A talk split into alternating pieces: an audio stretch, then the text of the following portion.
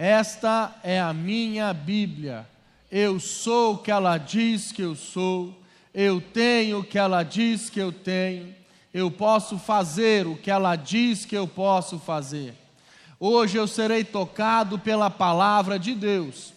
Eu audaciosamente confesso que a minha mente está alerta, o meu coração está receptivo. Eu estou pronto para receber a incorruptível, a indestrutível, sempre viva semente da palavra de Deus. Eu nunca mais serei o mesmo, nunca, nunca, nunca, no nome de Jesus. Amém. Pai, mais uma vez, nos submetemos à tua autoridade. Ó Deus, declaramos nessa noite, Pai, que o teu Espírito Santo, o Espírito da verdade, tem liberdade no nosso meio. Liberdade, Pai, para trazer a compreensão, o entendimento da tua palavra. Ó Deus, nós não queremos somente um discurso bem elaborado, nós não queremos, ó Pai, palavras sendo lançadas de forma vazia, mas nós queremos, ó Deus, que o Teu Espírito Santo, Ele traga sobre os nossos corações a palavra rema, a palavra revelada para nós nessa noite. Ó Deus, e que a tua palavra venha, Senhor, impactar e transformar as nossas vidas. Declaramos, ó Pai, que essa noite, Senhor, é uma noite, ó Deus, ao qual nós vamos participar da tua mesa, da ceia do Senhor. É uma noite, ó Pai, de princípios serem estabelecidos. É uma noite, ó Pai, onde a tua palavra trará transformação sobre as nossas vidas. Que a honra, o louvor, a glória, e a adoração sejam somente ao Senhor, ó Pai, em nome de Jesus. Amém. Essa pregação de hoje, irmãos, essa mensagem de hoje, eu comecei, na verdade, ela ontem, né, no culto Legacy. Quem estava no Legacy aqui ontem? Levanta a mão. Então, o pessoal do Legacy ouviu a primeira parte da mensagem, né, onde ontem nós começamos a falar a respeito de eternidade. É o tema da mensagem é o eterno. E nós estabelecemos ontem um conceito do que é eternidade. Nós estabelecemos ontem que nós somos chamados para deixar marcas eternas. Que nós somos chamados para viver uma vida a qual ela vai valer a pena. Amém?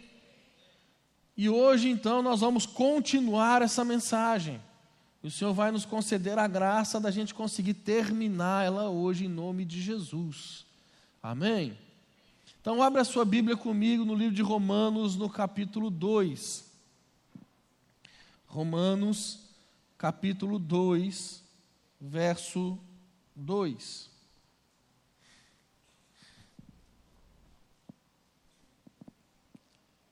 Romanos capítulo 2, verso 2. Diz assim o texto: E bem sabemos que o juízo de Deus é segundo a verdade sobre os que tais coisas fazem.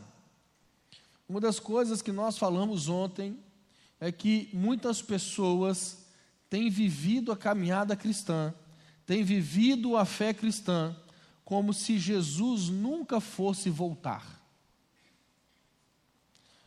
Como se isso fosse uma coisa tão distante assim, a volta de Cristo, ao qual então eu posso viver a vida de qualquer forma, de qualquer maneira. Porque não, não, Jesus não vai voltar na minha geração. E nós falamos que ele pode, pode ser que ele não volte na nossa geração. Pode ser que ele não volte, como a Bíblia diz, como um raio corta o, do Oriente ao Ocidente, assim será a volta do Filho do Homem. Pode ser que isso não aconteça na nossa geração, mas uma coisa, meu querido, eu te garanto, para você, em algum momento Jesus vai voltar. Todos nós estamos numa fila invisível da morte. Vai que eles gritam lá, 532 é o seu número. Foi um prazer te conhecer. Mas essa é uma realidade, mano. Jesus ele pode não voltar na nossa geração como nós imaginamos, mas para cada um de nós ele vai voltar.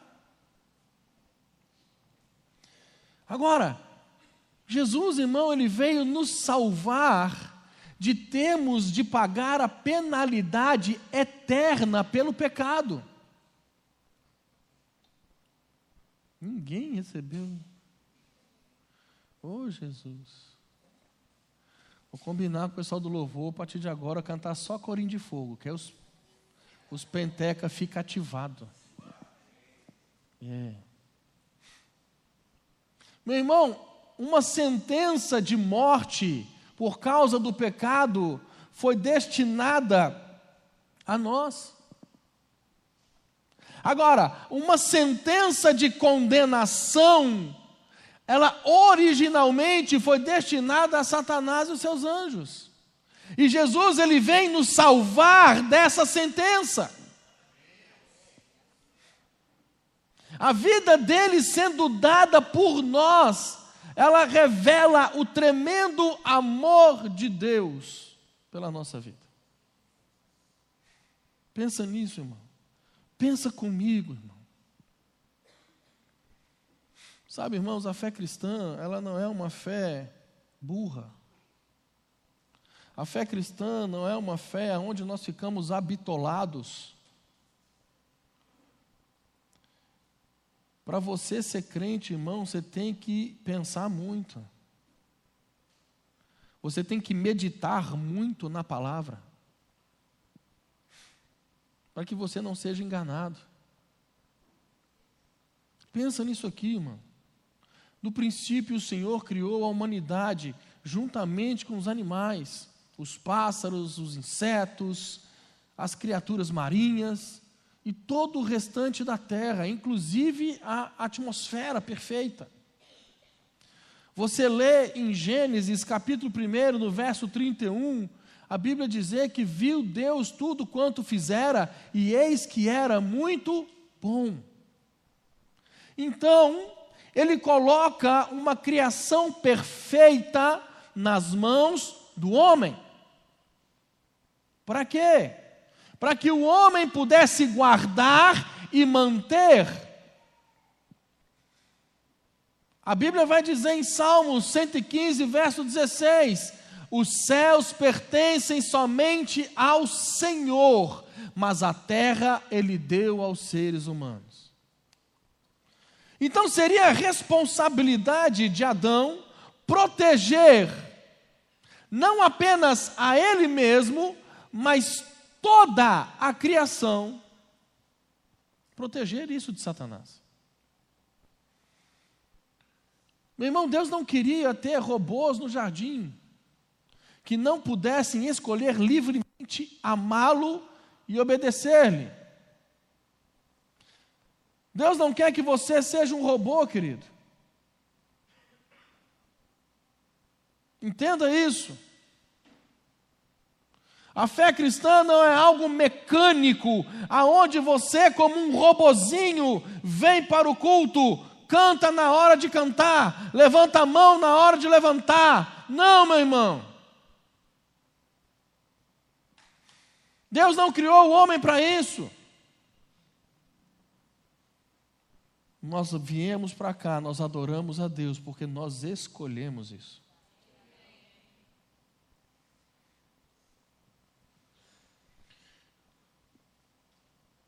Deus criou o homem para que ele pudesse livremente amá-lo e obedecer-lhes, e obedecer a ele. E assim, então, entre uma infinidade de árvores que tinha no jardim, meu irmão, tenta imaginar como é que era o Éden.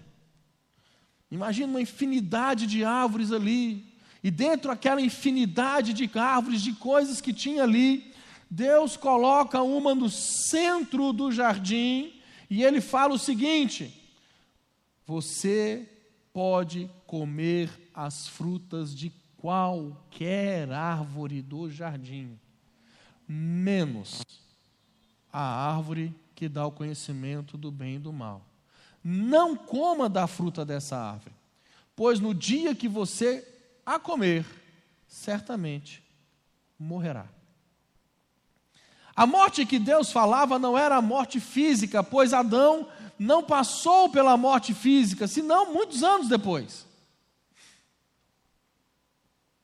Que essa morte física que ele passou muitos anos depois foi resultado da desobediência. Em vez disso, o Senhor mostrou ao homem que ele, que ele seria cortado da vida com Deus e assumiria a natureza de Lúcifer, que é a morte. Depois de algum tempo, Satanás, Lúcifer, engana Eva. E como que ele faz para enganar Eva, irmão? Eu creio que você lê a Bíblia. Fé minha, eu creio no que eu quiser. Eu creio que você lê a Bíblia. Eu creio que você já leu essa história um milhão de vezes. Eu só não entendo por que, que você consegue cair nos mesmos enganos. Foi só um desabafo. Olha a estratégia que Satanás usa ele engana Eva, pervertendo o caráter de Deus aos olhos dela. Ele conseguiu tirar o foco de Eva de tudo aquilo que Deus deu. E colocou o foco dela naquilo que Deus proibiu.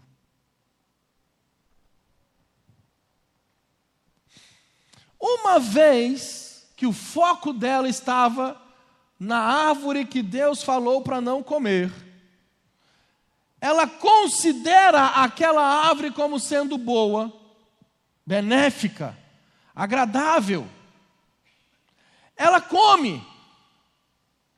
Por quê?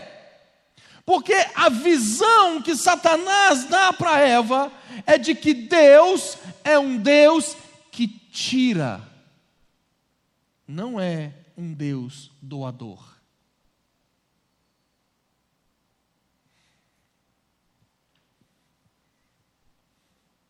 Mas a humanidade ainda não havia caído. Foi quando o seu marido tomou parte naquilo que a criação de Deus assumiu a natureza da morte. Por esse motivo, o pecado dele foi maior. Eva foi enganada, ele não.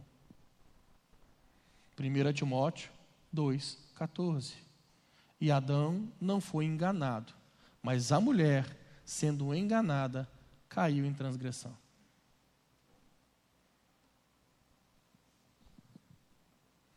Presta atenção nisso. Irmão. A estratégia de Satanás é perverter o caráter daquilo que é de Deus. É distorcer de tamanha, de tal forma ao qual você só consegue enxergar aquilo que ele está falando e não enxerga mais nada. Mais nada. Você não consegue olhar para as outras árvores e ver os demais frutos, aquilo que Deus deu, aquilo que Deus fez, aquilo que Deus operou, mas você só consegue olhar para o discurso que Satanás dá.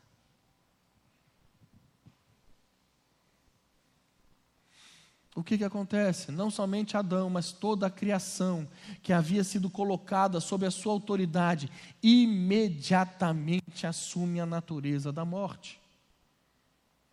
Antes da criação, antes da traição de Adão, os animais não devoravam e comiam carne, nem morriam.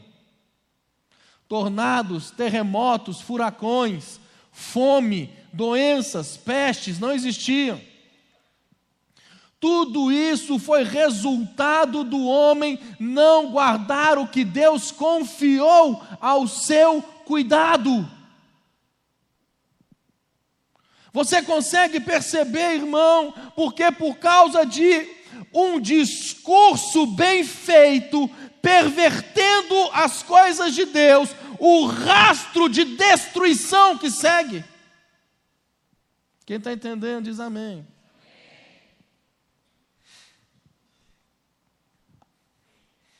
Agora, não somente a humanidade tinha a natureza da morte, mas também toda a criação. Romanos 8, 20 e 21. Porque a criação ficou sujeita à vaidade, não por sua vontade, mas por causa do que a sujeitou, na esperança de que também a mesma criatura será libertada da servidão da corrupção, para a liberdade da glória dos filhos de Deus. A natureza não foi amaldiçoada com a morte por sua escolha, mas pela insubordinação do homem de Deus. Ele não protegeu aquilo que foi confiado aos cuidados dele. Adão submeteu não só a natureza, mas a si mesmo, a sua esposa e todas as gerações futuras ao que era originalmente a maldição de Lúcifer a separação de Deus.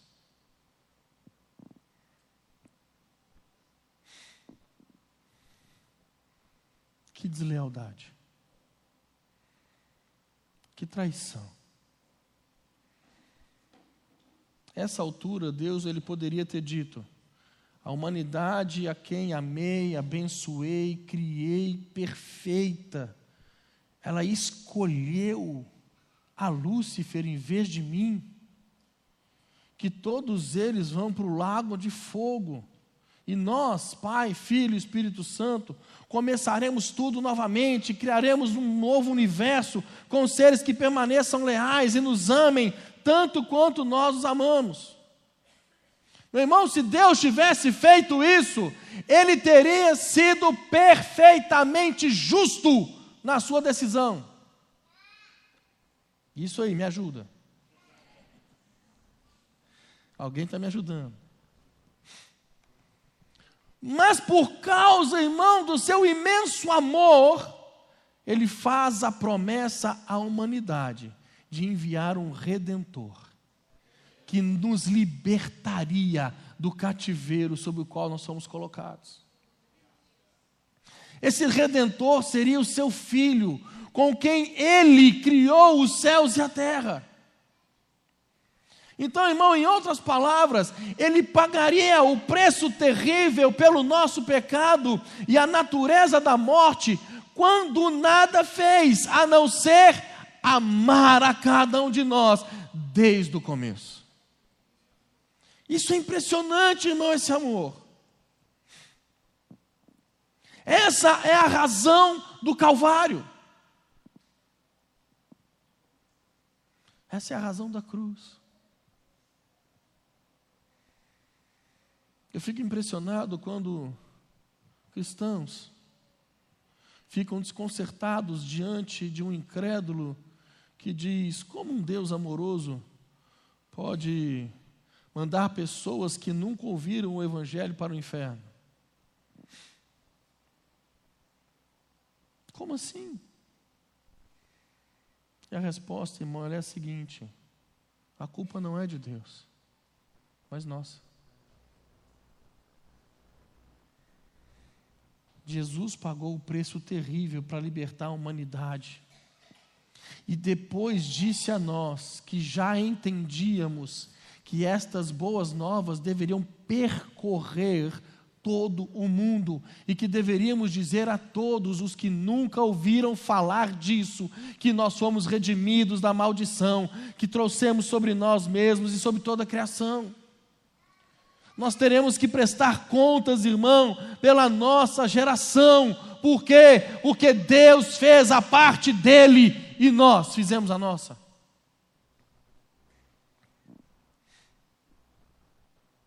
Nós fizemos a nossa.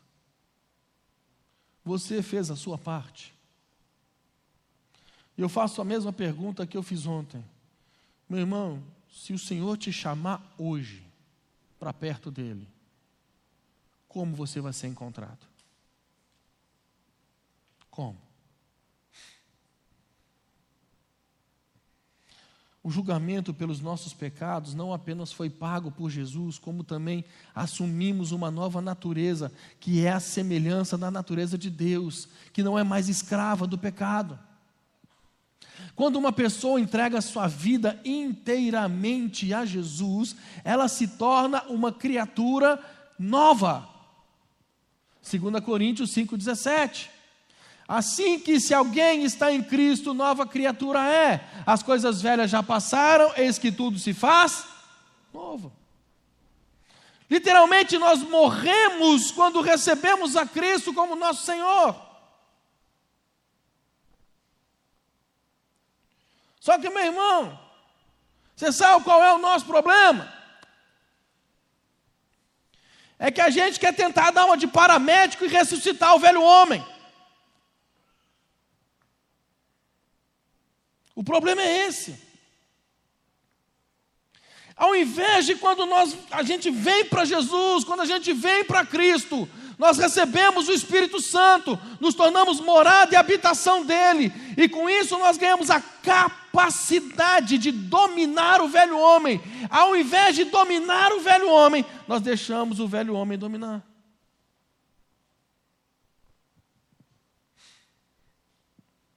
Nós deixamos. E aí a gente quer viver conforme nossa vontade. Levantamos as nossas mãos em adoração. É lindo, irmão. É maravilhoso. Oramos. Choramos. Andamos com a Bíblia debaixo do braço. A palavra de Deus poderosa. Cuidado, irmão. No grande dia, ele pode virar para você e falar: Apartai-vos de mim, maldito, que eu não te conheço. Senhor, mas em teu nome eu curei enfermos, em teu nome eu expulsei demônios, em teu nome, em teu nome, em teu nome.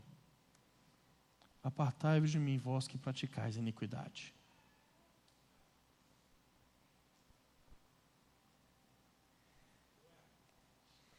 Ele te deu uma condição de ter uma nova natureza. Ele te deu uma condição de ser uma nova criatura. Irmão, chega, irmãos, da gente deixar o velho homem dominar.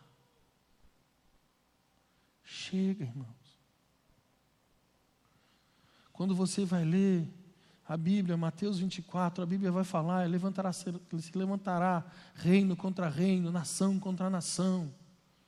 Não é assim que está lá? Sim ou não? É. E eu no começo da minha caminhada, da, da, né, da minha caminhada cristã, que eu pegava para ler a Bíblia, eu não entendia nada, irmão. Nada, nada, nada. Não entendia nada. Glória a Deus que eu tinha uma esposa para me explicar. Eu pensava, quando eu lia isso, eu pensava, cara, que loucura, vai ser a guerra mundial.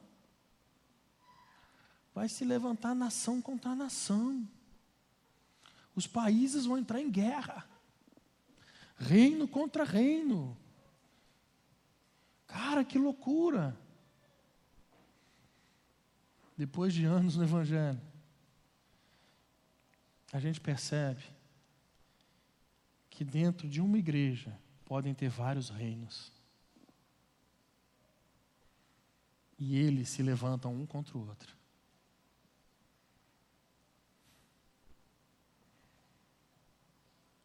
Um contra o outro.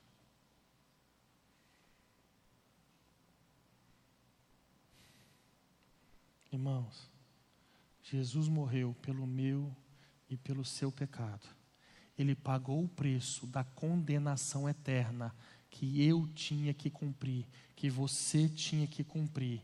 Ele te deu o direito de ser nova criatura. Está na hora de você viver a novidade de vida. Novidade de vida. Nós nascemos de novo, irmãos. Meu irmão, você tem a condição de ser liberto do pecado, ser liberto dos desejos da, do velho homem, da velha natureza. Romanos 6,4, irmão, a Bíblia fala, de sorte que fomos sepultados com Ele pelo batismo na morte, para que, como Cristo foi ressuscitado dentre os mortos, pela glória do Pai, assim andemos nós também em novidade de vida. Novidade de vida, irmão. Deixa eu te falar uma coisa. Quando Jesus entra na tua vida, na tua história, você precisa ter mudança, uma novidade de vida, é uma mudança completa. Você caminhava de uma forma, não caminha mais. Aquele que adulterava, não adultera mais. Aquele que mentia, não mente mais. É uma transformação em nós. Mas você precisa deixar Jesus fazer isso em você. Verso 6 de Romanos 6. Sabendo isso, que o nosso homem velho foi com ele crucificado, para que o corpo do pecado seja desfeito, para que não sirvamos mais ao pecado, porque aquele que está morto está justificado do pecado. Ora, se já morremos com Cristo, cremos que também com ele viveremos.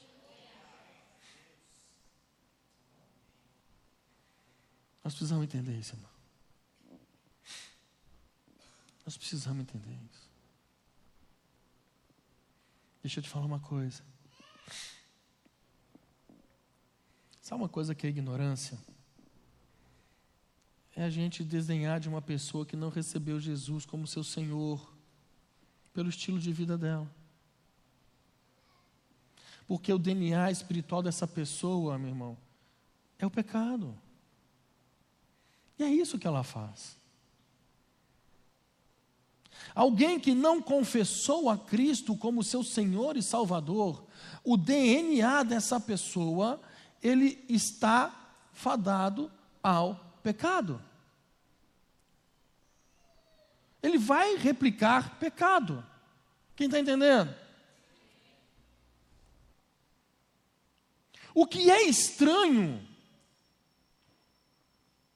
e completamente antinatural é um crente que peca habitualmente ou intencionalmente. Isso é estranho. Aquele que não recebeu a Jesus como Senhor e Salvador, eu não vou me estranhar com o pecado dele. Eu vou me estranhar com aquele que confessa Cristo como Senhor e Salvador e está vivendo no pecado.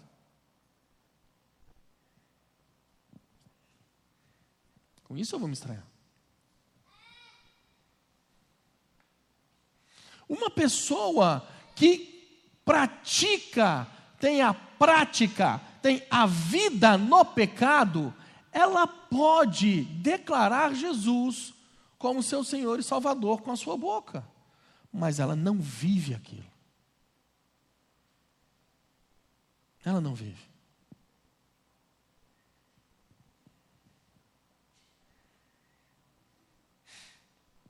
Pois se realmente assim fosse, essa pessoa se manifestaria, ela manifestaria a natureza divina em sua vida.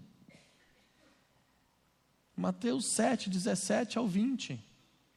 Assim toda árvore boa produz bons frutos, e toda árvore má produz maus frutos. Não pode a árvore boa dar maus frutos, nem a árvore má dar bons frutos. Toda árvore que não dá bom fruto, corta-se e lança-se no fogo. Portanto, pelos seus frutos os conhecereis. É pelo fruto. É pelo fruto, irmão.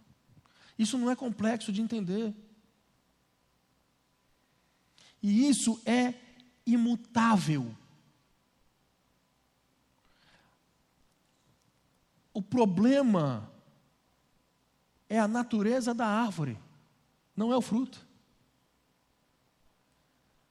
A árvore boa, fruto bom. Se a natureza da árvore é boa, ela vai dar fruto bom. Se a natureza da árvore é má, é ruim, ela vai dar frutos ruins. É isso que ele está falando. É isso que ele está falando. Se você se aproxima de uma árvore, que vê que ela tem frutos saudáveis, bom para o alimento, você vai ter desejo de comer. Sim ou não? Vai. Agora, se você chega perto de uma árvore, aonde você vê que os frutos estão podres, não estão bons para o alimento, você vai querer comer? Sim ou não? Pois é, irmão. Pois é. Então a prova ou a evidência de que uma árvore é boa ou venenosa ou ruim é o fruto que ela dá. É o fruto que ela produz. Do mesmo modo, Jesus diz que a forma de identificarmos se uma pessoa ela é um cristão genuíno e não é por aquilo que ela fala, porquanto ela pode falar sendo uma religiosa, mas sim você identifica ela por aquilo que ela faz, os frutos aos quais ela produz. É o fruto, irmão. 1 João capítulo 2, verso 15 e 17. Não ameis o mundo, nem o que o mundo há, no mundo há. Se alguém ama o mundo, o amor do Pai não está nele. Porque tudo o que há no mundo, a consciência da carne, a concupiscência dos olhos e a soberba da vida não é do Pai, mas do mundo. E o mundo passa a sua concupiscência, mas aquele que faz a vontade de Deus permanece para sempre. Meu irmão, você tem buscado viver para você mesmo, em vez de buscar e ter prazer na vontade de Deus? Há muita gente que confessa ser cristão, irmão. Confessam, dizem serem cristãos. Mas quando você olha os frutos, ele está mostrando o contrário.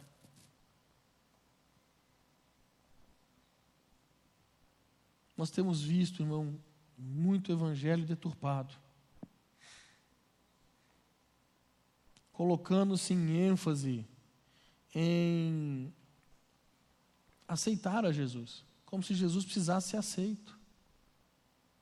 Ah, você precisa aceitar Jesus, você precisa aceitar Jesus. É como se Jesus eu tivesse com um complexo de inferioridade, precisando ser aceito pela sociedade.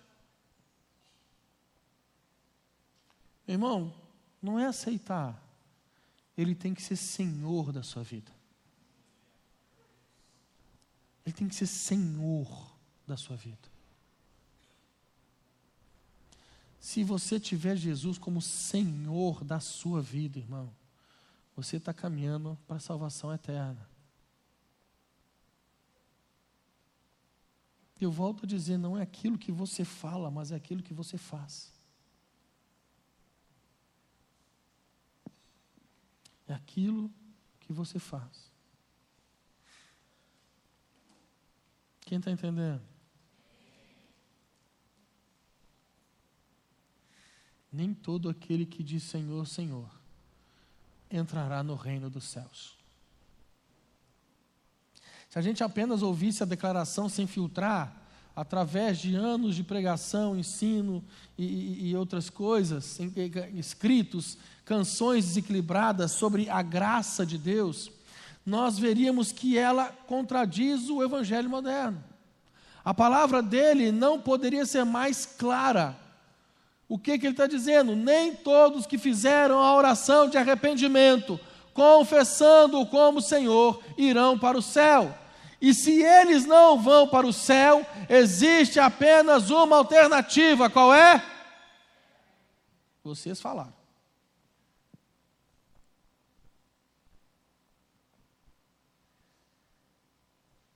Irmãos, a gente é muito bem ensaiado. É muito bem ensaiado. A gente vem para o culto. Não é assim? Aí a gente ouve uma mensagem. Primeiro a gente ouve um louvor, que os irmãos conhecem umas três notinhas ali que, que faz você chorar. É.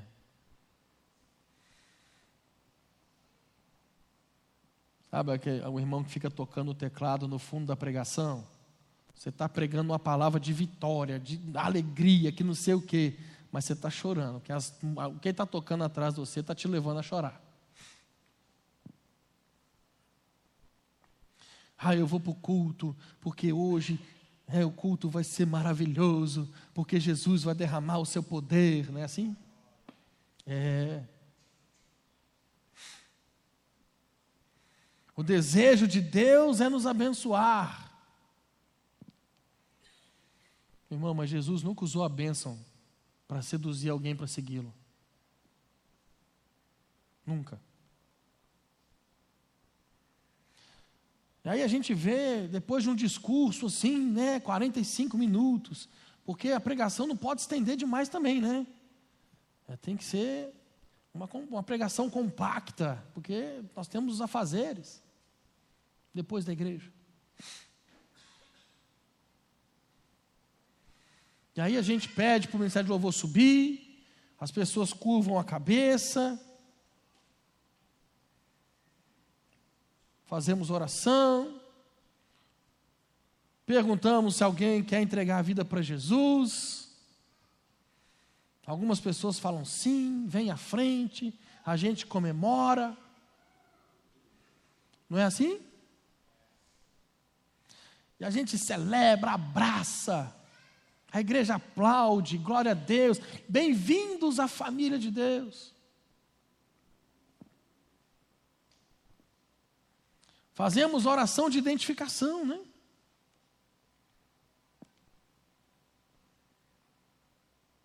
E aí, meu irmão, as pessoas vêm à frente, entregam a vida para Jesus, aí abraça, solta esses papelzinhos, misericórdia nesses papel que não tem ninguém soltando nada aqui, está caindo. Misericórdia estranho. Parece que, parece que abre um buraco assim e cai. Aí o consolidador leva lá para trás, ora de novo, anota o nome. Todo mundo senta. E essas pessoas que vêm à frente, os novos convertidos,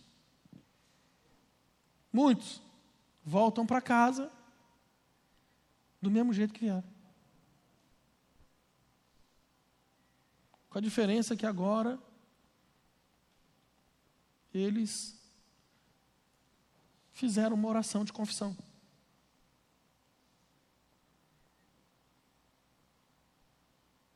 Aonde, irmão?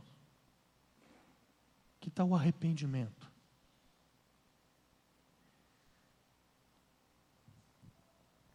Aonde que está o arrependimento por um estilo de vida desobediente?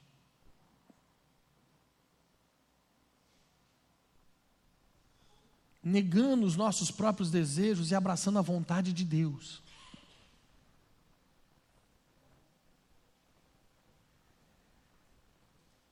Confessou-se Jesus como Senhor, mas não não há uma mudança de vida, não há mudança no coração.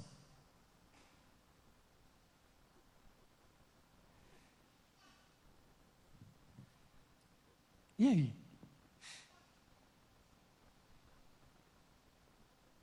Deixa eu te falar uma coisa, querido. Com todo amor e carinho.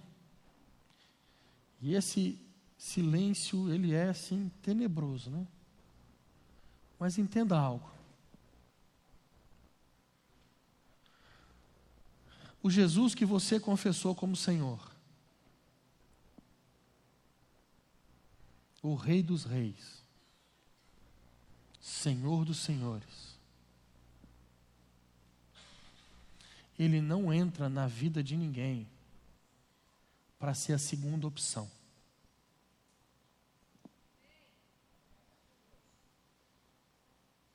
Não.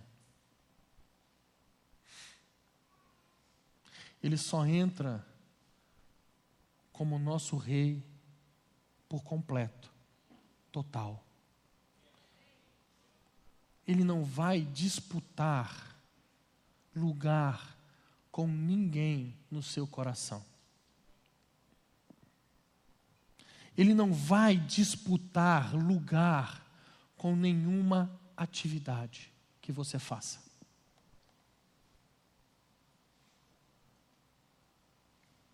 Não vai. Ele tem que ser, meu querido, Senhor, que significa, no contexto bíblico, mestre e proprietário supremo. O que significa, meu amado, que a sua vida não é mais sua.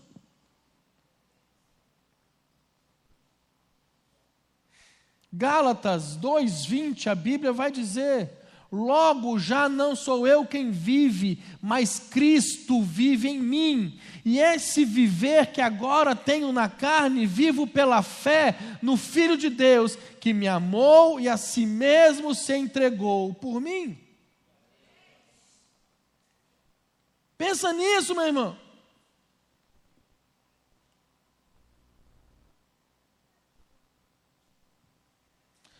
Imagina a seguinte situação.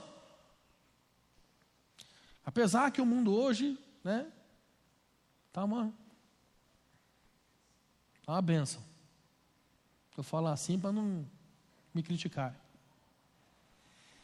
Não, irmão, eu sou criticado por muito pouco. Vamos segurar a onda. Pensa você. A gente teve hoje escola de noivos. Pensa você está se preparando para casar. Olha que benção. E aí, a pessoa com quem você vai casar, ela vira para você na hora do casamento e fala com você assim: Eu juro ser fiel a você até o fim da minha vida, juntamente com os meus outros três amantes.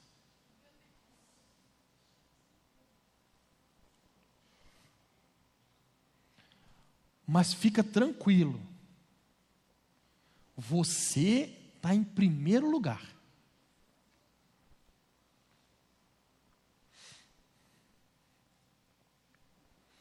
Você ia gostar disso? Sim ou não?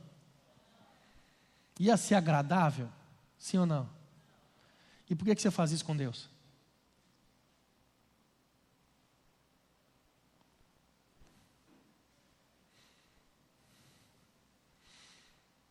Porque a Bíblia fala que você é noiva. E o noivo não divide a sua noiva com ninguém. Com ninguém. Você acha que o noivo, o rei do universo, ele ia aceitar uma noiva que diria para ele assim: Você é o primeiro dentre todos os meus amores? Não, irmão. Isso não é uma aliança. Isso é um engano.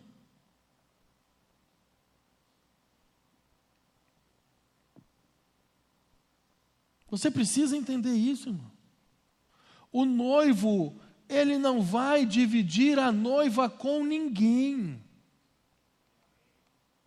Ele vem para buscar a sua noiva, limpa, ataviada, adornada. Quem está entendendo? Se os novos convertidos não permitirem que é a cruz de Cristo, se nós não permitirmos que a cruz de Cristo mate a nossa vida egocêntrica e abra um espaço para a nova natureza de Jesus, que ela seja formada dentro de nós, meu irmão, nós estamos vivendo um engano.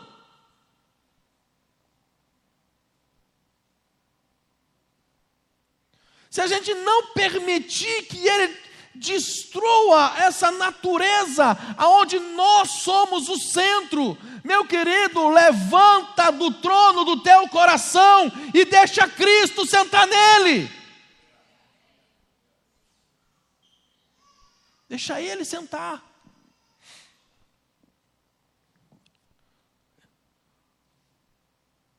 É triste, irmão, tantos eu, eu, eu. Para mim, para mim, para mim.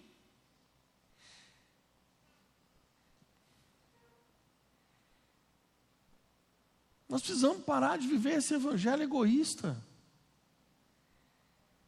Porque esse evangelho egoísta não é o evangelho de Cristo. O evangelho de Cristo é onde você se preocupa com o próximo, independente da condição a qual você está. Ah, mas ninguém sabe o que eu estou passando. Ninguém sabe o que você está passando. Deus sabe, mas mesmo assim Ele está te chamando para ajudar o próximo. Ajuda.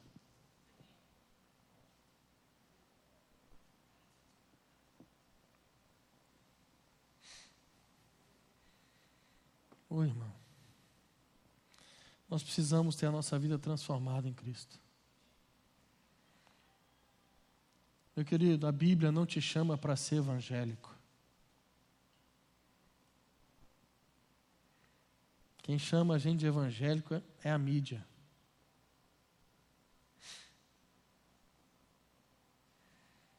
Se você se intitula evangélico, você pode provavelmente estar vivendo um engano. Você foi chamado para ser cristão. Cristão. Porque o cristão é aquele que vai refletir Cristo.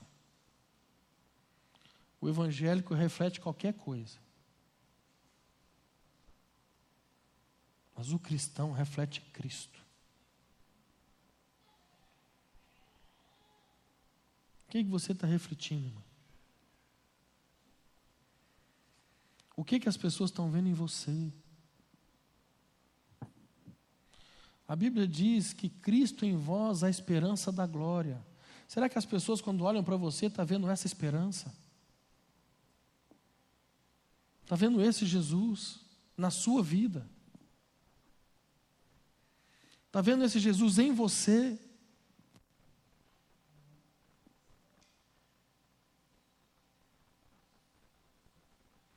Será que as pessoas olham para você e têm a vontade de conhecer a esse Deus ao qual você diz servir?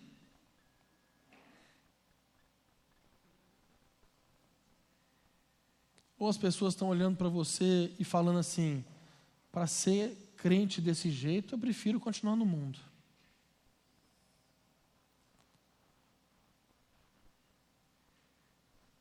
Para ser crente assim, melhor não ser.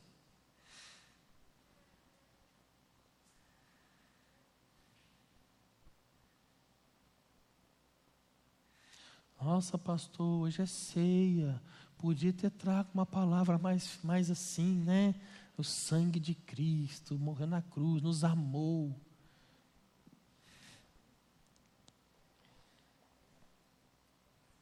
Meu irmão, se esse evangelho não te transformar, a gente pode passar horas e horas e horas falando do sangue, falando, cantando a morte venceste, os véus tu rompeste. Podemos cantar tudo, irmão. A tumba vazia, o que você quiser, irmão. Mas se não tiver transformação em você, são só palavras vazias. Só palavras vazias.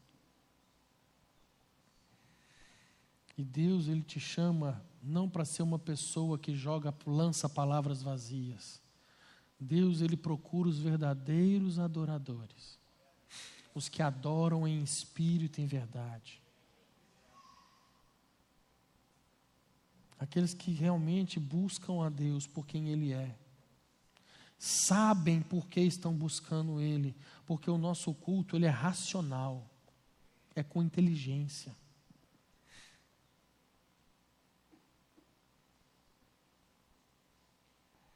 O Evangelho, irmão, ele tem que transformar a tua vida, a tua história.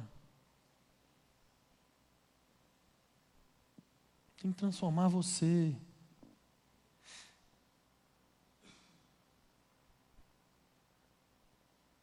Pastor, mas isso não vai acontecer, é um passe de mágica. Não, querido.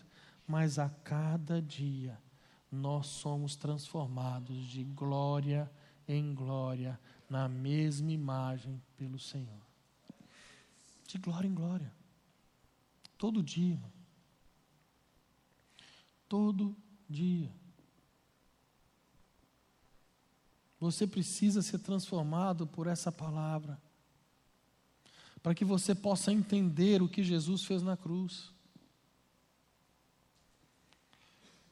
para que você, irmão, não viva uma vida na fé e no grande dia você se assuste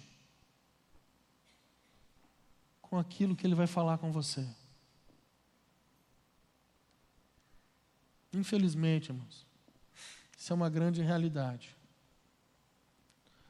Muitos, muitas pessoas que professam fé que estão nas igrejas estão andando a passos largos para o inferno. Para o inferno.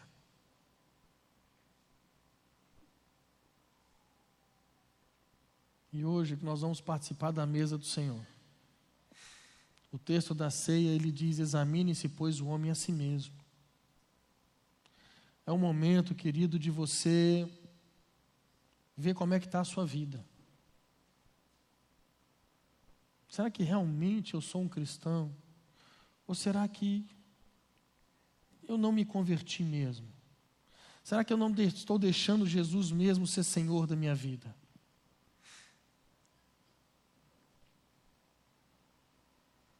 É esse momento de reflexão que nós vamos fazer. Fica de pé no seu lugar. Fecha os seus olhos, irmão. Sabe, não preocupa com quem está do seu lado. Não preocupa com o horário, irmão. Porque nós estamos falando aqui de eternidade,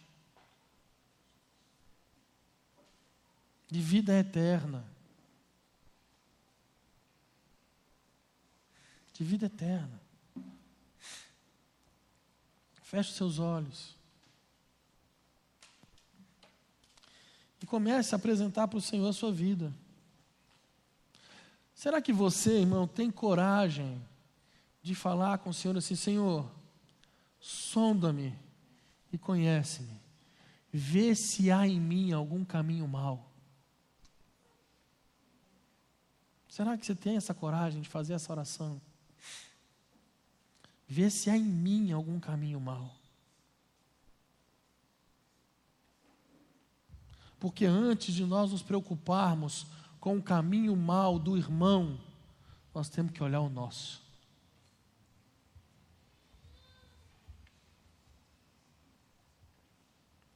Apresenta isso diante de Deus.